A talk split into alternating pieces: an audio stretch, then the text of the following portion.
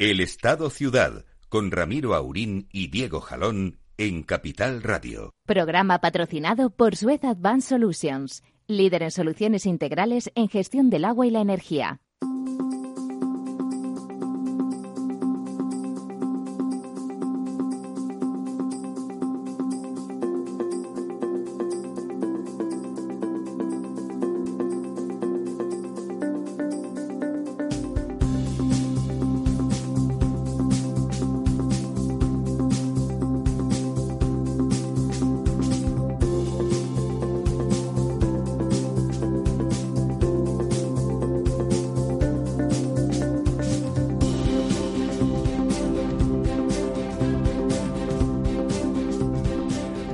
Bueno, pues eh, buenos días. Aquí estamos otro miércoles más en el Estado Ciudad.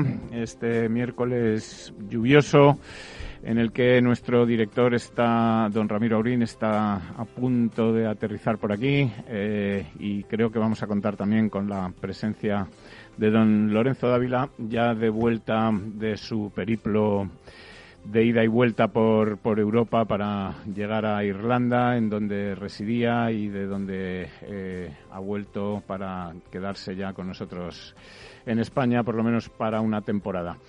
Eh, miércoles lluvioso, por lo menos aquí en la capital, o nuboso más que lluvioso, con algún chubasquillo.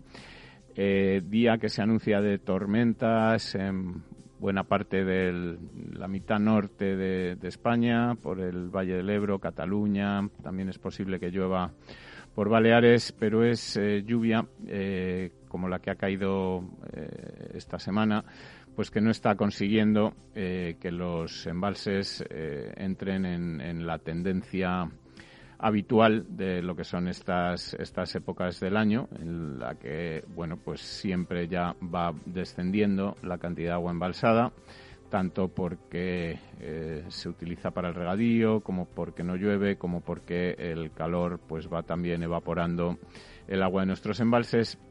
Así que respecto a la semana anterior tenemos 415 hectómetros cúbicos menos embalsados, lo que representa una, un descenso del 0,75%.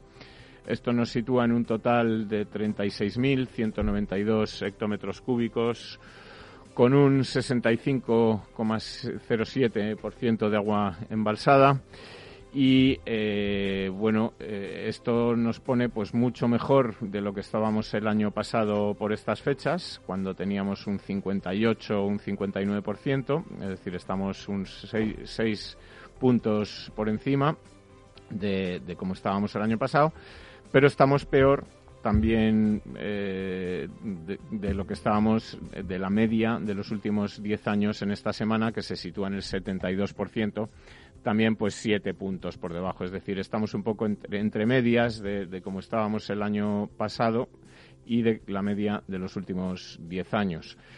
Por cuencas vemos que las diferencias entre esa España seca y la España, eh, digamos, húmeda o la España más eh, verde, más lluviosa, pues es eh, muy notable. La peor cuenca con diferencia en estos momentos en España es la cuenca del Guadiana, que está en unos preocupantes niveles del 40%.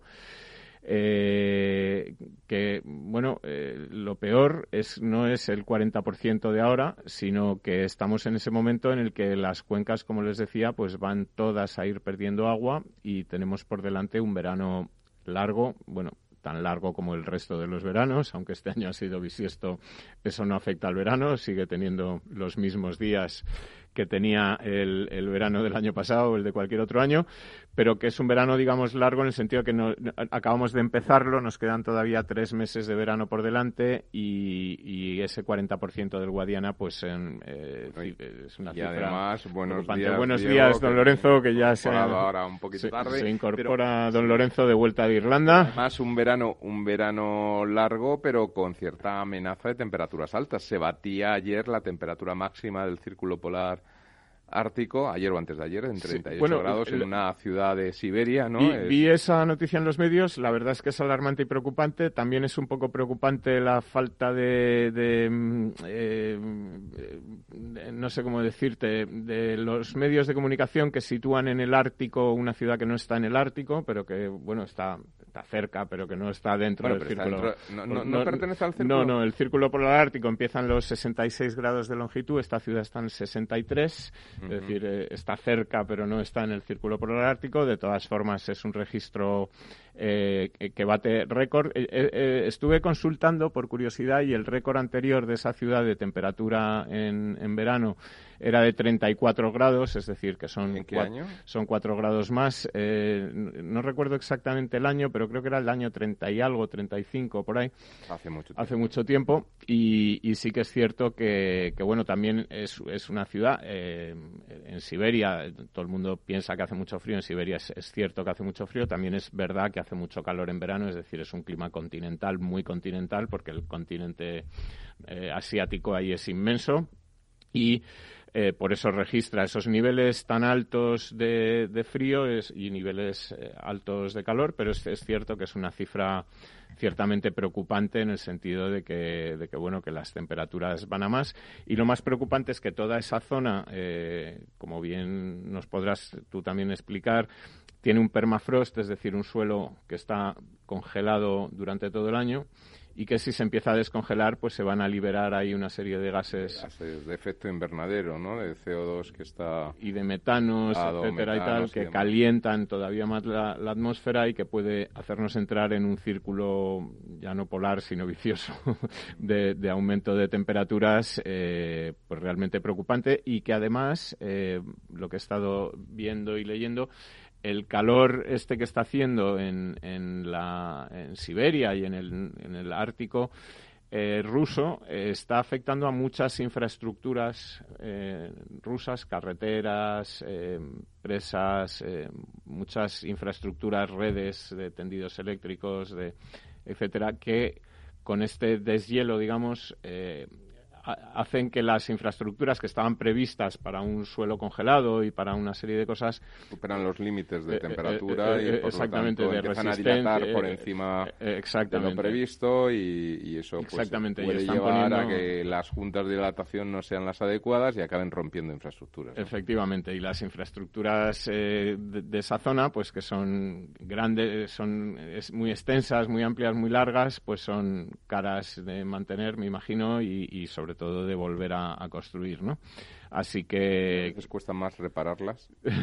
que volver a hacerlas nuevas, ¿no? Efectivamente. Em, cambio climático eh, está claro que existe, eh, que lo tenemos ahí, que fíjense lo que les comentaba, la, la cuenca del Guadiana con 40% de, de agua mientras que en el norte, pues en el Ebro estamos en un 91%, en el Duero un 85%, en Miñosil un 80%.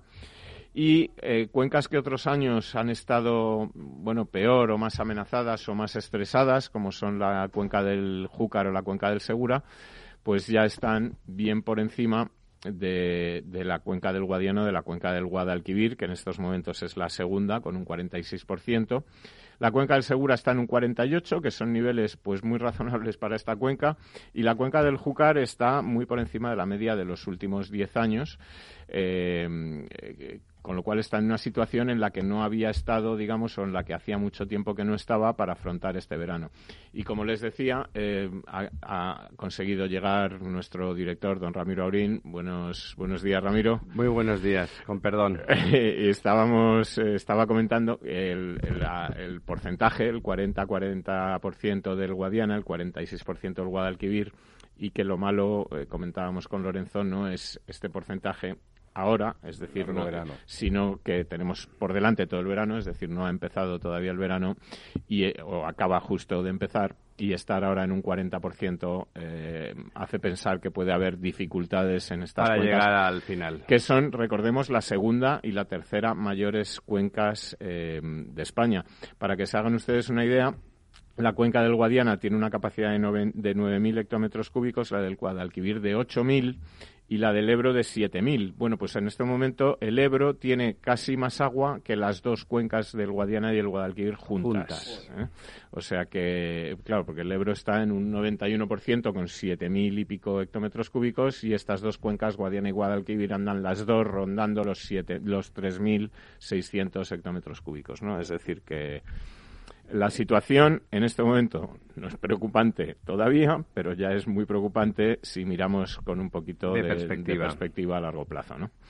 Bueno, ahí ayer me acordaba, oí una noticia sobre el pantano de San Juan famoso de nuestro amigo don Lorenzo, que resulta que eh, prohíben, que estábamos comentando la semana anterior, que, que era un pantano recreativo, que era el último que quedaba pues bueno, ahora no se puede uno bañar, hay que mm, pedir hora para ir a los restaurantes, si no te puedes aproximar con permiso tipo salvoconducto ya no puedes ir. Bueno, ¿Por el tema del coronavirus o, por un tema de, utilidad del agua? No, no, no, o sea, está limitado el acceso a los restaurantes, está limitado a todo. El tema parece ser que en todos los sitios donde hay baño de agua dulce eh, las precauciones son mayores que en el agua salada, donde parece que el virus sí, la propia sal se ocupa, tiene menos posibilidades de, de prosperar y también que recordemos los sitios de agua dulce de baño eh, cuando son piscinas con cloro etcétera pues el cloro también elimina el virus pero hay más eh, riesgo más preocupación en estas zonas de baño de agua dulce pero ya no solamente en el pantano de San Juan sino un poco en sí no lo ponía como ejemplo. en, toda España ¿no? dicen que el virus puede sobrevivir 25 días en, en el agua. Es decir que es casi un político es casi un político. es un político anfibio, ¿no? Cambia de legislatura y todo, ¿no? 25 días, ¿no? Eh, son estudios, más son estudios que se han realizado en varios lugares del mundo simultáneamente. Eh, es verdad que hacen el análisis de lo que perduran un poco en, aguas residuales, en restos fecales, etcétera, pero bueno, permanecen en el, en el agua. Sí, pero en, en, fecales, por ejemplo, sí que parece claro que no es... Em, no es infectivo. ¿eh? Parece ser que realmente están las trazas porque de hecho, en, entre los cuando hacen los no, Son las trazas cuando han pasado meses. Pero yo digo que está vivo el virus durante 25 ya, días. vivo, sí que es lo cual, otra cosa es que la probabilidad de contagio bueno, es y además, baja, ¿no? Pero... el comentario no era capcioso, era para constatar que realmente sigue habiendo en lugares una afectación económica, social y de forma de vida porque ahí tenemos los rebrotes, ¿no? Ahí tenemos los rebrotes que son un hecho, ¿no? Es que hay una cifra que no se está o se está comunicando poco, que es como todas, ¿no? Como, mm. prácticamente sobre todo si son verdad, las que tienen que ver con, con, el virus, que es que en este momento en España hay 36.000 casos activos, o sea, 36.000 sí, 36.000 personas que están reconocidamente infectadas, reconocidamente contagiadas eh, y, es una cifra alta, ¿no? Es decir, no es una cifra eh, la cifra en Italia para que se hagan una idea de esto mismo es de 10.000. O sea que estamos tres veces por encima de. Sí, además, curiosamente, en uno de los sitios de esos donde se les daba premio, por, porque se lo merecen desde siempre, es en las provincias vascongadas, eh, como le gustaba decir a Pío Baroja. Eh, pues es donde las dos provincias tienen San, Sebastián, Guipúzcoa y Vizcaya tienen tienen rebrote y, Navarra también, sí, toda esa y Lérida, Gerona no, Lérida y... Cádiz también había un rebrote. Lérida y, Huesca, pero vamos, en, las dos provincias vascongadas, que teóricamente siempre fueron por delante porque lo hacen bien todo, eh, pues bueno, resulta que, pues a lo mejor no tanto, ¿no? A lo mejor, a lo mejor no tan bien. Aquí en Madrid de momento no hay, pero hay muy cerca una en la provincia de Ciudad Real, muy cerca de la frontera provincial. Eh, bueno, que en realidad con Ciudad Real, la frontera provincial con Madrid es completamente diluida, la gente se mueve Sí, hay mucha gente que trabaja. Ciudad y Toledo, y además hay, es permanente, el trasiego es permanente. Gente bueno, en la, vive en la provincia de Toledo hay mucha gente que vive en la provincia de Toledo y trabaja aquí, es decir, que viene a diario. Eh, esto es, gente de Seseña, por ejemplo, que es básicamente un barrio de Madrid. Toledo, gente de Talavera. Quiero decir que, por lo tanto, eh, que, en, que, en, que en Castilla-La Mancha haya rebrotes a efectos de la aglomeración de de la Comunidad de Madrid, que es una aglomeración de, muchos millones de habitantes y por lo tanto...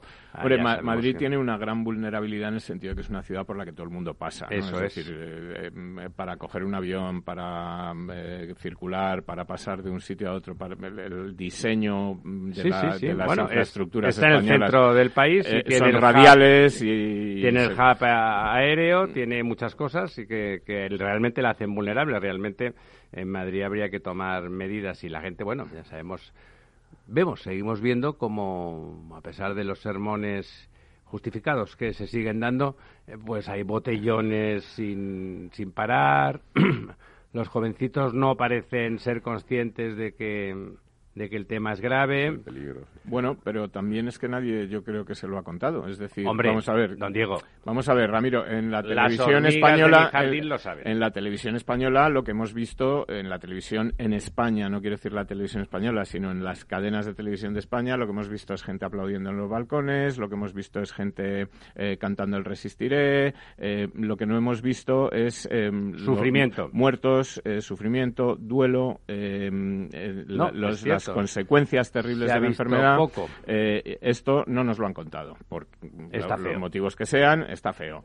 Y entonces hay mucha gente pues a la que seguramente no le ha tocado de cerca o no tiene parientes o familiares que hayan pasado por, por este problema que son jóvenes, que se sienten inmunes. Bueno, además, como además se dice que a los jóvenes les afecta muy poco. exactamente, y como además eh, eh, ahora mismo parece que han desaparecido todas esas, eh, digamos, mm, vigilancia que hacía la policía, el ejército, etcétera, por todos los lados para decirle a la gente, oiga, póngase usted la mascarilla, impedir estos. Bueno, lo cual no es lógico porque seguimos diciendo que hay que llevar mascarilla, que hay que mantener distancia social, incluso en fase de de normalidad relativa como estamos ahora, debería de haber esa vigilancia. Contra más libertad se dé a, los ciudadanos, lo que aplaudo, tiene que haber más supervisión de que se cumplen las normas, ¿no? Este es un país donde luego la culpa es de... Eh, oiga, no, la gente funciona así, haga el favor de vigilar, ¿no? Sí, y además es que se habla de que como ha terminado el estado de alarma ya no se puede sancionar, etcétera. Yo creo que hay unas leyes, mm, eh,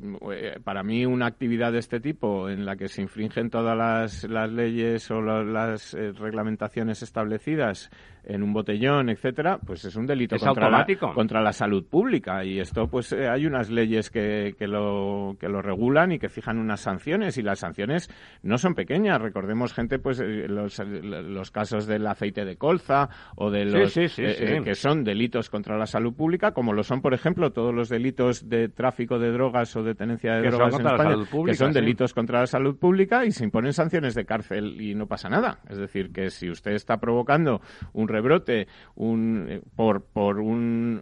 por negligencia. Y, no solo negligencia, porque esto ya es casi dolo. Es decir, usted no, no hace una fiesta porque no se da cuenta. Es decir, usted hace una, una fiesta sabiendo que la hace ¿Eh? Esa botella que me meto entre eh, pecho y espalda eh, no cae por casualidad. Efectivamente. Entonces, bueno, pues que, se aplique la ley y que se endurezcan las, las sanciones a quienes no cumplen y a quienes pueden hacernos volver a una situación en la que luego ya no solamente, y lo hemos visto todos y lo estamos viendo, va a haber consecuencias sanitarias y consecuencias de salud, sino consecuencias económicas, ¿no? De todo tipo, sí, de salud graves y económicas graves que acabarán derivando en problemas de salud, ¿eh? porque la pobreza eh, es malísima para la salud. Efectivamente. el gran problema que va a venir eh, este otoño, ¿no? cuando se empiece a juntar este virus con otros virus y bueno, empiece a haber efectos cruzados, ¿no? Que es lo que están temiendo, ¿no?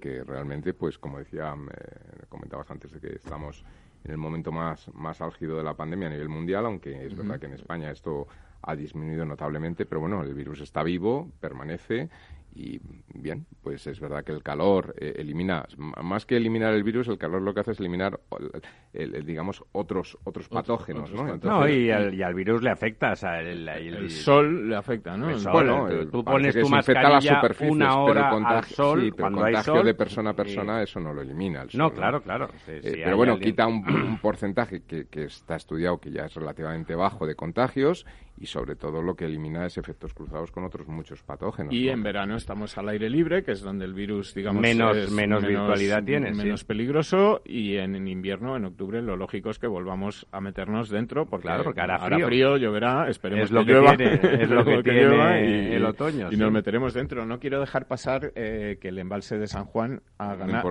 ha ganado un hectómetro cúbico respecto a la semana pasada y está en 92 de 138. Es decir, que bueno. Sí, y además los cielos hoy amenazan a tormentas esta madrugada es, un embalse contracíclico en este momento. Esta madrugada, esta madrugada eh, tronaba a vida, a más allá de los petardos de San Juan, tronaba. Los cielos oscuros aquí en Madrid y con pintas de tormentas de verano, ¿no? Sí, sí. además son las que las que huelen bien, ¿no? Ese, ese olor que moja la tierra, moja la tierra, la tierra y nos recuerda que huele. A mí me ha, me ha llovido un poquito viniendo y, anoche también llovió por, por, mi zona. O sea que, por la mía también. Son, son lluvias mm, que caen cinco minutos, eh, porque son, nubes de, de evolución, no son no corresponden a frentes ni a borrascas ni a nada, sino nubes. Son cumulonimbos que se tal, se vacían y ya caen en un momento con cierta intensidad, en algunos puntos con mucha intensidad. No son lluvias, digamos, que sumen mucho a la agricultura. No son amables. En este momento restan más que sumar, pero bueno, pues eh, sí que está hoy el día de, tormenta por todo el norte de España. ¿no? Sí, además hoy era un buen día para acordarnos del pantano de San Juan, porque es San Juan. Felicidades a todos los Juanes, Ivanes y asimilables media España está de fiesta, además. Sí, sí. Bueno, ayer más, ayer de la noche. La noche. La noche tal. Aquí en Madrid también había algunas fiestas eh, privadas eh, de San Juan. Algunos, los, los originarios del, del, Levante, del. No es Levante, en Galicia hoy Del país valenciano, que si no me riñen, y de Cataluña tenían en general, había, había fiestas. Galicia, Galicia es festivo. En Galicia es festivo también. no sé si hacen hogueras también allí. Sí, en Galicia suelen hacer. De hecho, casi todos los grandes ayuntamientos de España han prohibido el acceso a las playas durante esta noche para evitar bueno, pues aglomeraciones, acumulaciones, aglomeraciones. Eh, mm, de hecho, lo que solía ocurrir antes del coronavirus con todo esto es el estado en el que quedaban las playas, que eran bueno, para echarse a temblar en cuanto a había que recogerlas a plásticos, a todo este tipo de cosas, etcétera. Y, bueno, pues eso por lo menos es, es una muestra de cómo nos ha cambiado la vida el coronavirus en los, en los sitios donde San Juan se celebraba, se celebra habitualmente. Es una fiesta muy querida, ¿no? Es una mm. quizá junto con la Navidad la fiesta es una fiesta nocturna muy alegre. Eh, a las playas van la gente con las van las familias eh, también. Bueno los por supuesto los jovencitos se tiran petardos eh, dura mucho no de hecho la fiesta de San Juan y las hogueras que es una fiesta de origen pagano la fiesta del solsticio era para prolongar el día más largo del año, se prolongaba con las hogueras y se empalmaba de alguna forma con, con el amanecer, ¿no? Y entonces, bueno, pues sí, y, es, y eso y realmente en, en, la costa es una fiesta preciosa y este año pues también ha desaparecido, ¿no? Son de esas cosas que te quitan, ¿no? Te, te, te roban. Y hay gente, hay edades, hay edades a las que eso se nota de golpe esa primera noche de San Juan que a lo mejor podías escaparte o tal, pues no ha ocurrido para, para unos cuantos cientos de miles de, de jovencitos en, en estos días. Bueno, volvemos, volvemos dentro de un par de minutos con las noticias de Don Diego.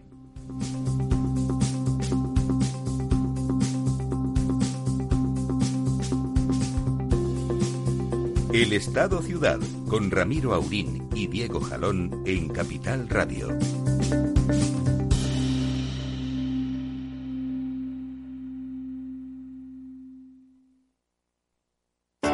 Capital Radio. Aportamos valor.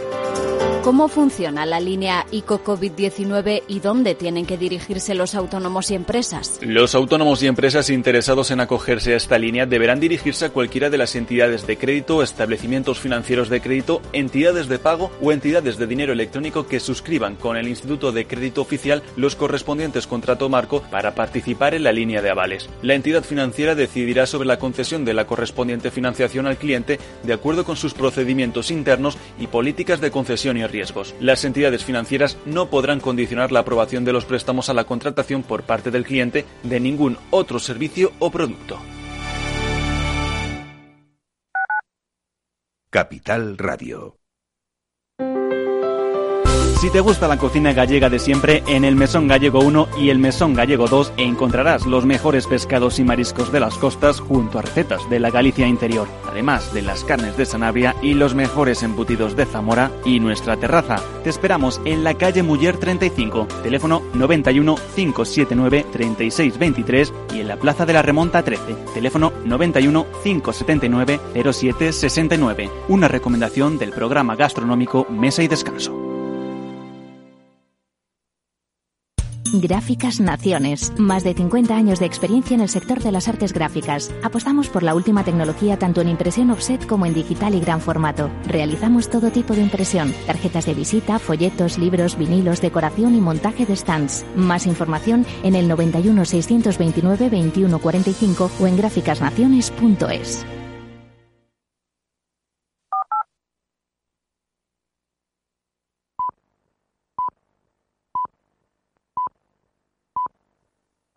El Estado Ciudad, Capital Radio.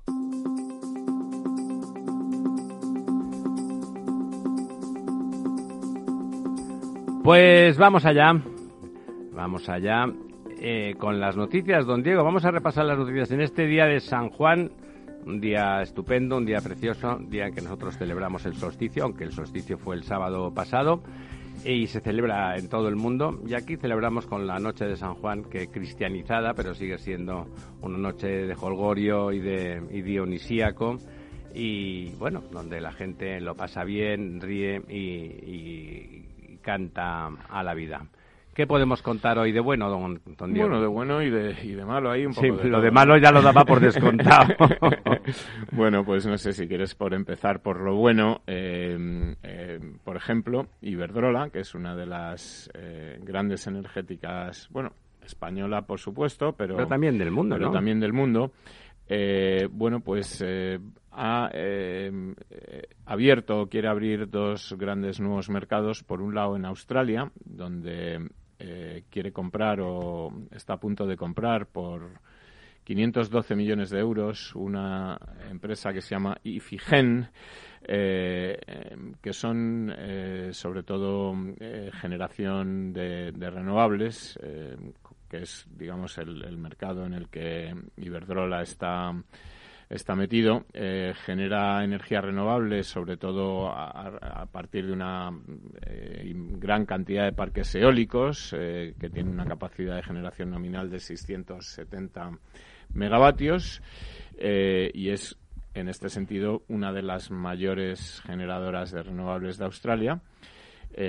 así que Iberdrola está ahí entrando ya en Australia, pero también está entrando en eh, un nuevo mercado europeo en el que hasta ahora no tenía acceso, que es eh, Suecia, el mercado sueco, donde eh, también Iberdrola pues eh, ha comprado otra otra mm, eh, compañía de generación sueca que esta vez se dedica también a la eólica pero a la eólica offshore que es otra de las sí en el Báltico eso funciona apuestas importantes de, de, Iberdrola que tiene mucho mercado en Estados Unidos en, en hidráulica offshore y que está entrando, digamos, en este nuevo mercado europeo que es, eh, que es Suecia, que donde hasta ahora pues no tenía no tenía, eh, digamos, participación. Y ahora les han dejado hacerse el sueco. Eh, y ahora, pues, están haciéndose el sueco. Iberdrola está en un momento en el que, a pesar de, de la situación del coronavirus, está lanzando muchas operaciones, pues, para ir adquiriendo nuevos activos en distintos países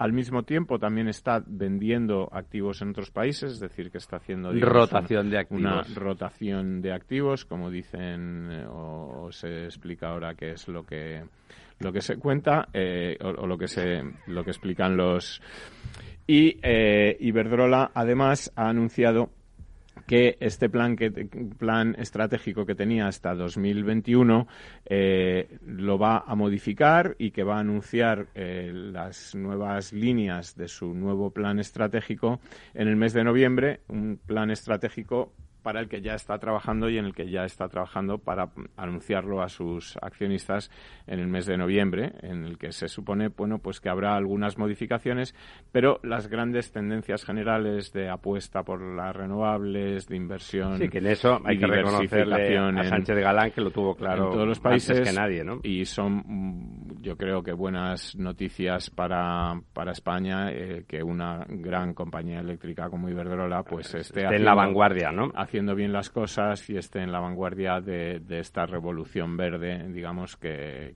que vamos a tener que hacer sí o sí, ¿no?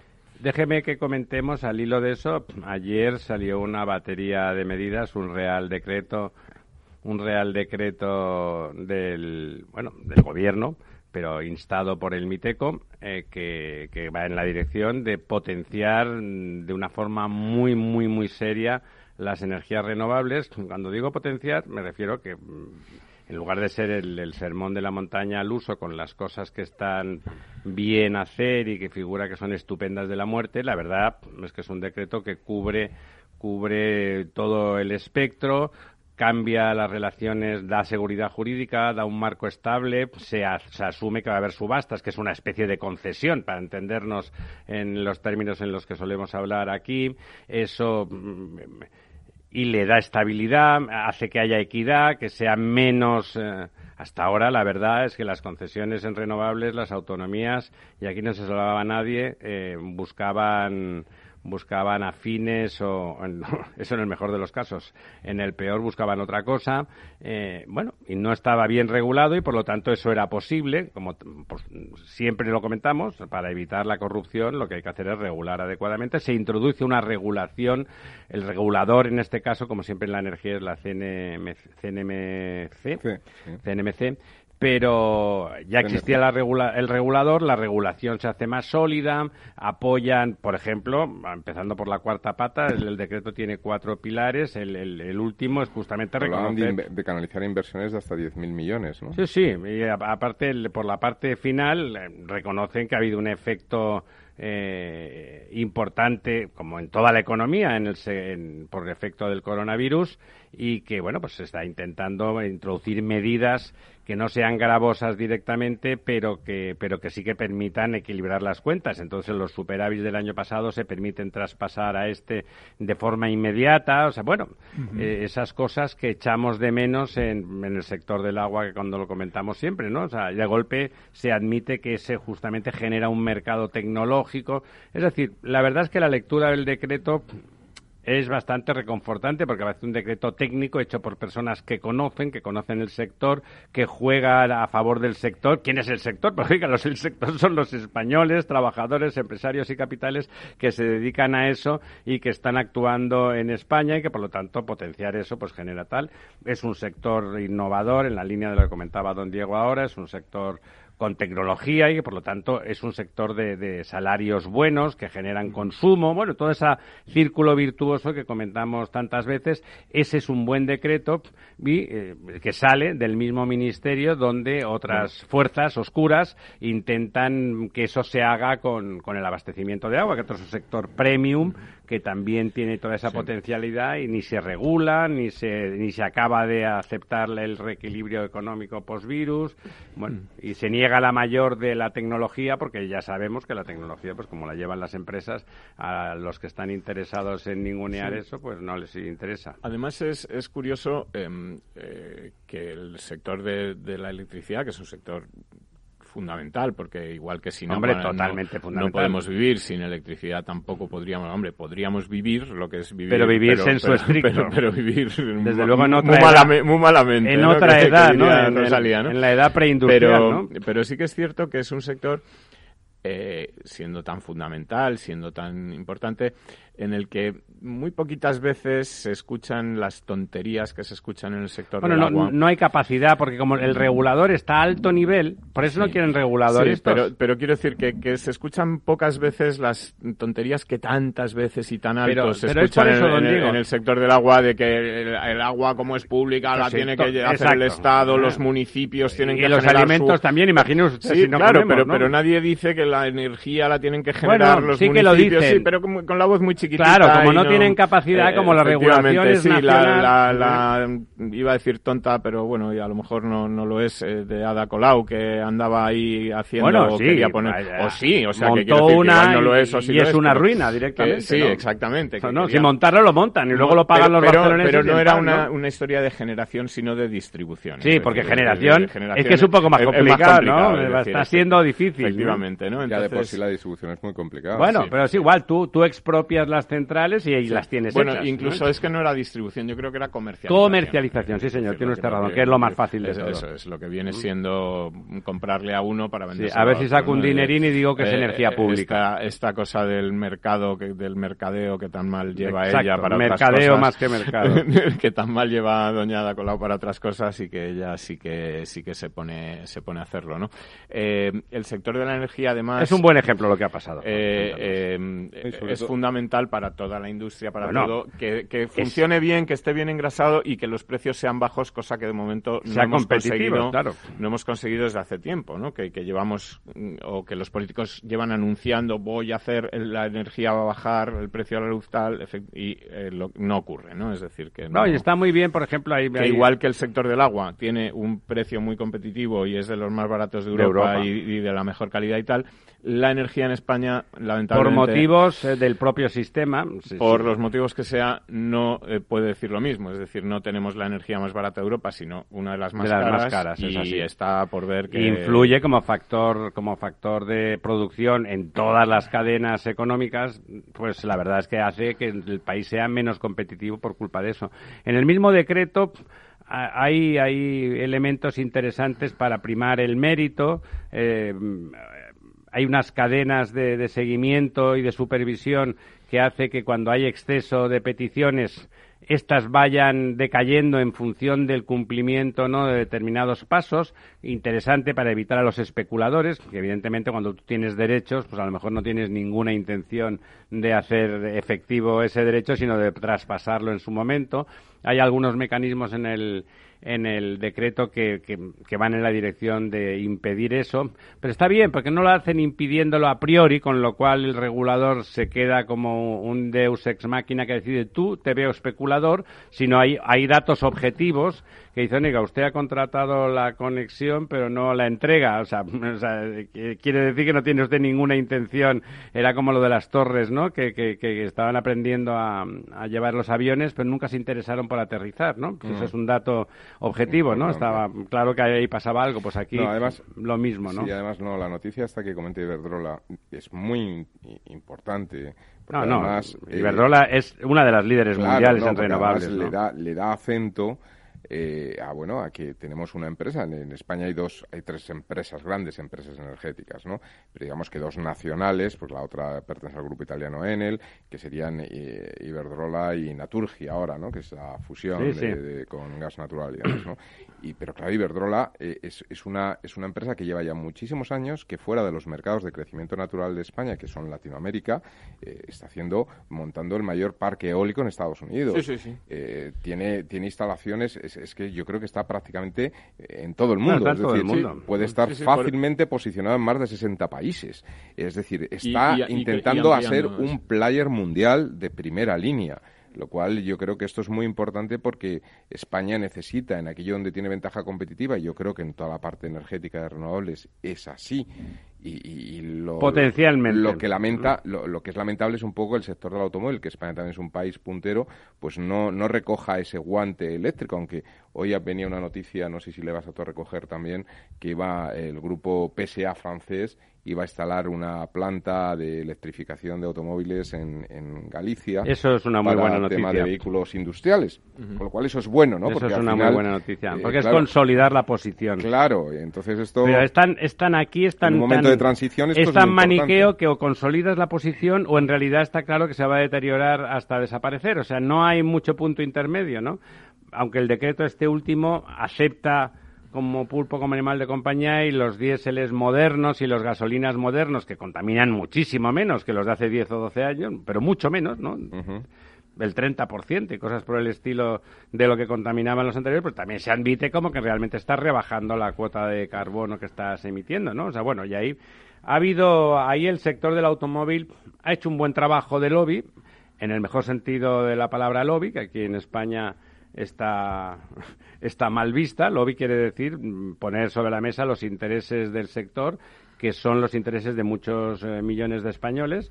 Y bueno, lo han hecho bien. Sí, y explicar, explicar los problemas. Nos hemos hecho eco todos en este programa, nos hemos hecho eco porque era importante. La verdad es que el desmontaje de la industria del automóvil en España sería un desastre descomunal incluso en el medio plazo. Bueno, esa es una buena noticia también la de PSA. Don Diego, que no quiere interrumpir. Sí, no, mira, yo hablando de esto del sector eléctrico, de los precios de la electricidad, etcétera, eh, lo que ha aprobado el gobierno o lo que está a punto de aprobar es un fondo de 600 millones para subvencionar el consumo energético de la gran industria electrointensiva, ¿no?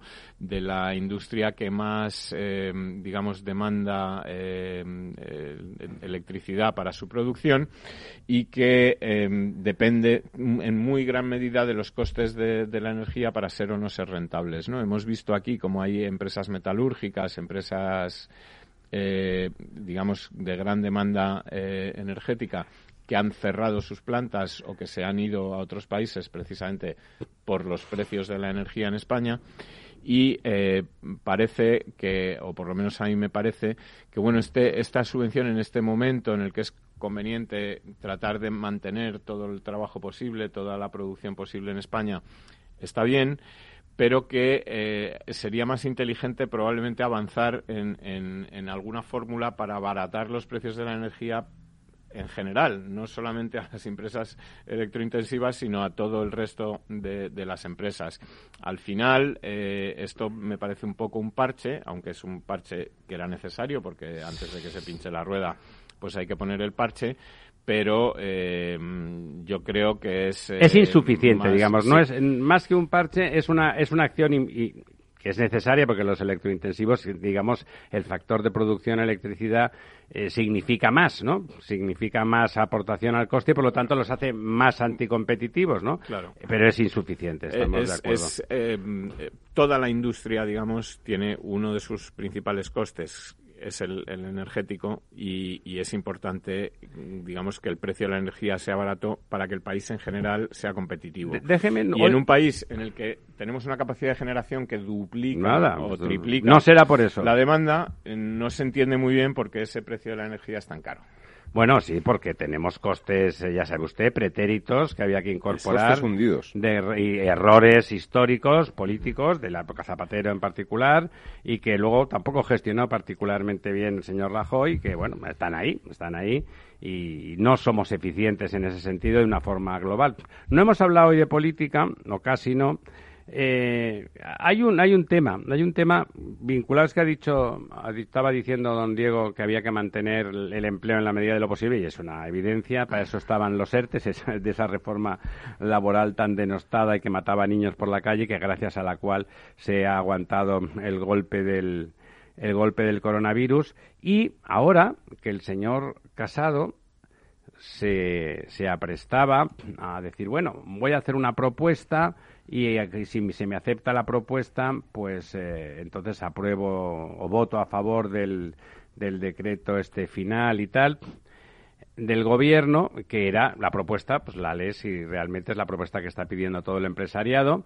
Lo de que los ERTE se acabaran en junio era una tontería directamente, ya no era ni una opción más o menos errónea, sino directamente era un sinsentido, no ha empezado nada, están las está la economía al, 30%. En menos en determinados sectores. En muchos sectores, en muchos sectores. Y es que los que sectores que funcionan, don, Lorenzo, ya no están en ERTE. La gente que necesita que los trabajadores estén trabajando, o sea, están trabajando. O sea, aquí ese mito estúpido podemítico de que, de que los empresarios están deseando echar a los trabajadores, o sea, no caen en la cuenta de que esos mismos empresarios son los que los han contratado previamente con un proceso de selección que cuesta dinero, etcétera, ¿no? Es igual, es que es una de esas cosas que ya aburre discutir, pero en este momento, bueno, y el señor, eh, el gobierno parece que va a proponer que se prolonguen hasta septiembre, es evidente que en septiembre, con el final de la no temporada turística que vamos a tener este año eh, en muchos sectores, el turístico particularmente, va a ser grave. Entonces, prolongar, prolongar con condiciones, por supuesto. Es que aquí parece que legislar es, es decir que nadie va a vigilar nada, es lo que hablábamos antes de si el botellón, que si tal. Oiga, tendrá usted que vigilar. Pues claro, es que la gente, bueno, la gente son 47 millones de españoles y los menores de 20 años, ¿usted cómo era? cuando, bueno, es así ahora, o sea, ¿cómo sería usted cuando tenía 20 años? Pues como todos, ¿no? O sea, no, habrá que vigilar. Pues lo mismo, los ERTE se pueden prolongar tranquilamente hasta potencialmente hasta el 31 de diciembre y por supuesto ir eliminando en cada sector y en cada zona, que usted ya no, por supuesto, estar encima, lo que es hacer un trabajo. Sería, sería conveniente que ese 1% que según la ministra del ramo, hay que risa, eh, de trabajo, eh, lleva explicando un par de meses que queda un 1% por pagar y todo el mundo conoce en su entorno a tres o cuatro personas que forman parte de ese, 1%, que es extrañamente mm, abundante, eh, abundante ¿no? no sé, o están muy bien repartidos para que todo el mundo conozca alguno, eh, que sería conveniente que, se pagaran, ¿no? Porque sí, sería un detallazo. está muy bien poner a la gente en un ERTE para que cobre, pero siempre y luego ya si cobra ya eso ya es eh, cobre, ¿no? que eso ya sería sería estupendo, ¿no? Pero no, entre el señor Casado propone eso, bueno, oye, pueden discutir y decir que poner normas muy restrictivas, pero entonces inmediatamente, después de pedir la semana pasada o estos días mismos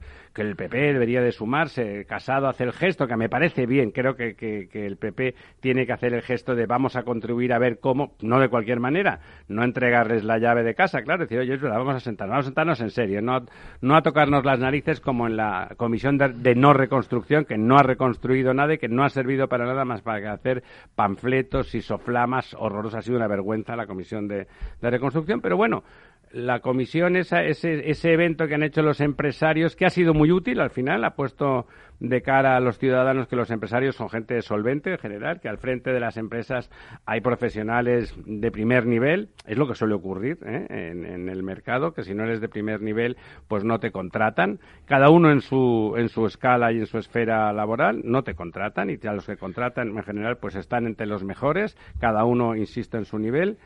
Bueno, y ahora inmediatamente sale ayer la señora Montero a desmontar, a, crear una pelea, ¿no? Le, dice, le empieza a fear que están unos traidores, que si en Bruselas...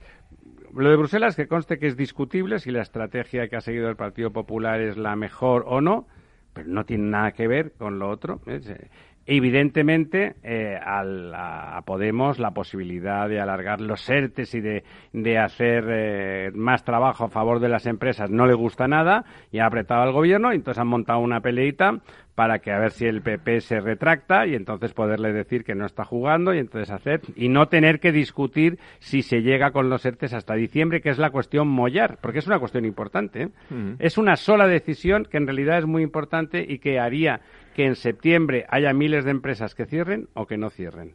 Eso es lo que va a ocurrir. Efectivamente, y, eso ya no es una cuestión de empresas que y de trabajadores, claro. de gente que se quede cuando cierran las empresas, los trabajadores se van al paro, ¿no? Y deje de, de cobrar mm, por unos buenos cuantos años. menos el 1%. Menos este 1% que ya, que ya eh, lo estarán solucionando, supongo que en estos momentos. Al 1%. Eh, ya estará. Están poniendo el 1% de Cerca del 0,99, ¿no? Sí, en cualquier momento. Oye, otra de las cosas que, que se ha anunciado, eh, está bien que se anuncien, lo bonito sería que luego se, se acabaran poniendo en práctica y de ya verdad, ya sería otro país. Y de verdad se hicieran. Es un macroplan de una cosa que don Lorenzo ha reclamado varias veces en este programa y es eh, la rehabilitación de viviendas para hacerlas más eficientes energéticamente. y de paso le das trabajo a alguien. Eh, entonces el gobierno ha anunciado que van a lanzar un plan de rehabilitación de viviendas de dos años en el que va como siempre, a movilizar una inversión, es decir, no que va a poner el dinero, privada. sino que va a movilizar una inversión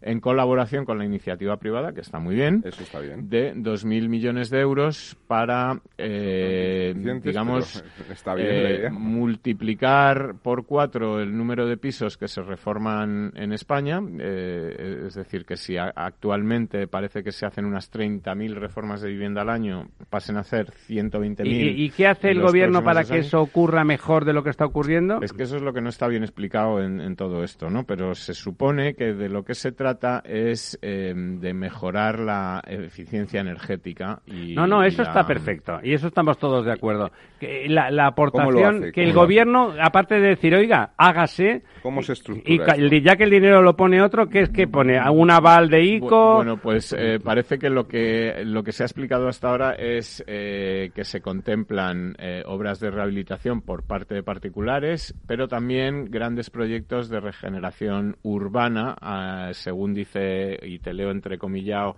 el proyecto es a gran escala e integral de barrios, según ha detallado o ha explicado, porque detallado no, no demasiado, el secretario de Estado de Transportes y Movilidad.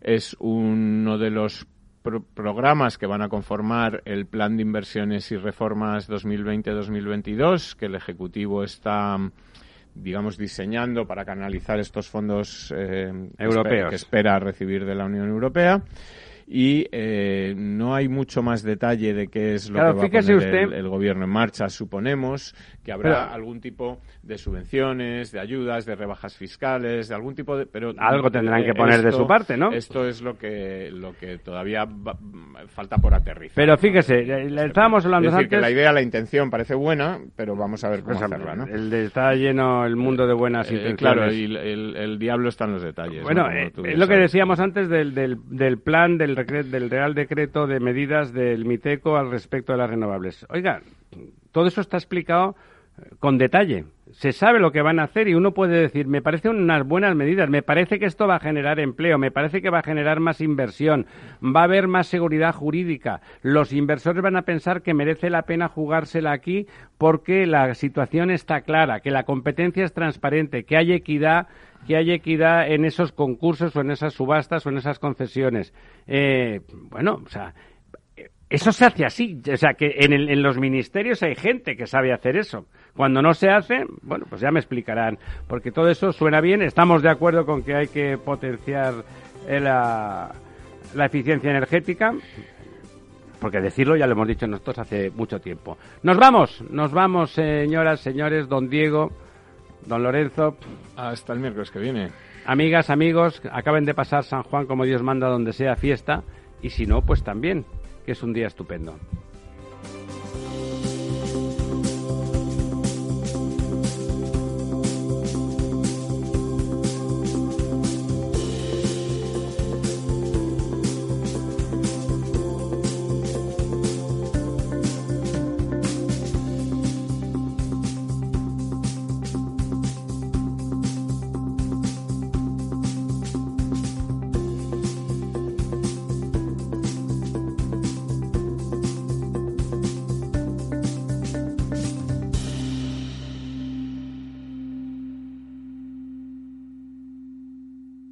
Programa patrocinado por Suez Advanced Solutions, líder en soluciones integrales en gestión del agua y la energía. Nos gusta que las personas tengan opinión propia. Quienes aquí hablan también expresan su propia opinión. No representan la opinión de Capital Radio. Hola. A ver, el dinero se gana con esfuerzo y ahorrar debería darnos una recompensa. Sin embargo, siempre vemos que nuestro dinero crece poco, y eso hace que nos vengamos un poco abajo. Lógico. Lo normal es que veamos crecer nuestro dinero. Por eso me gusta Finanbest, porque me ofrece los mejores fondos de inversión del mundo al alcance de todos, con total transparencia y sin comisiones indebidas. Y con eso, la rentabilidad de mi dinero será mayor, o sea, lo normal. Entra en finanbest.com y descubre que lo normal es extraordinario. Lo normal es Finanbest. Ya no estamos en la era de la información, estamos en la era de la gestión de los datos y de la inteligencia artificial. El tratamiento inteligente de estos datos proporciona un valor enorme a las empresas en sus procesos de negocio. En Piper Lab ayudamos a nuestros clientes a tomar decisiones de negocio basadas en datos. Escúchanos todos los lunes a las 10 y media de la mañana en el espacio de Big Data de Capital, la Bolsa y la Vida. Capital Radio Madrid 105.7. Disfruta de la mejor cocina gallega en Montes de Galicia todo un clásico moderno en el barrio de Salamanca. Disfruta de la variada dieta atlántica, de las mejores carnes y pescados tratados con respeto y transparencia y regados con una de las mejores bodegas de la zona. En grupo, en familia o en pareja, Montes de Galicia te ofrece el espacio perfecto en cada ocasión. Los robots escuchamos Capital Radio. Es la radio más innovadora. Oímos a Saragot con Luis Vicente Muñoz. Ahí le has dado. Esto es Capital Radio. Di que nos escuchas. En el balance nos preocupamos por nuestros hijos, por su vinculación con el mundo de Internet y las redes sociales, y analizamos sus riesgos de la mano de Pilar Rodríguez en Familias Enredadas, todos los lunes a las ocho y media de la tarde en el balance, Capital Radio. Mus. Mus. Mus. Sinesio.